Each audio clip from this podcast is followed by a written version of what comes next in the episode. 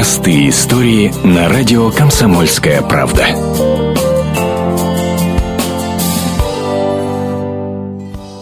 Много лет новосибирский дрессировщик Сергей Герасимов гастролировал по стране с номерами, где в главной роли были 6 медведей, 17 собак, кошки, лисы и енот. Четвероногих артистов Сергей приобрел и воспитал за свой счет. А после сокращения из Росгосцирка животных ему пришлось забрать себе. Мы работали в Российской государственной цирковой компании, это город Москва. В настоящее время в этой компании сменился генеральный директор. Они решили оптимизировать производство. Почему-то именно этой команде помешали животные. Большие затраты на кормление, на перевозку и на содержание. По словам Сергея, директор Новосибирского цирка под угрозой увольнения приютить животных не мог, хотя там были свободные места. Дрессировщикам предложили сдать зверей в питомник при Росгосцирке в Москве, но Сергей не согласился. Питомник Щелокова, он достаточно печально известен.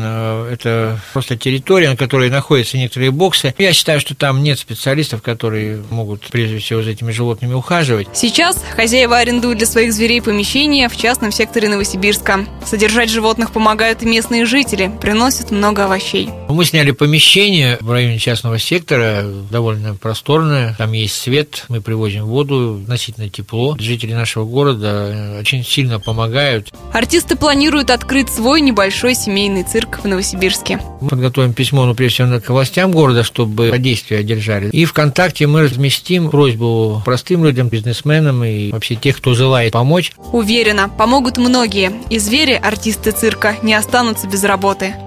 Вот такая простая история. Программу подготовила Мария Валиева, «Комсомольская правда», Новосибирск.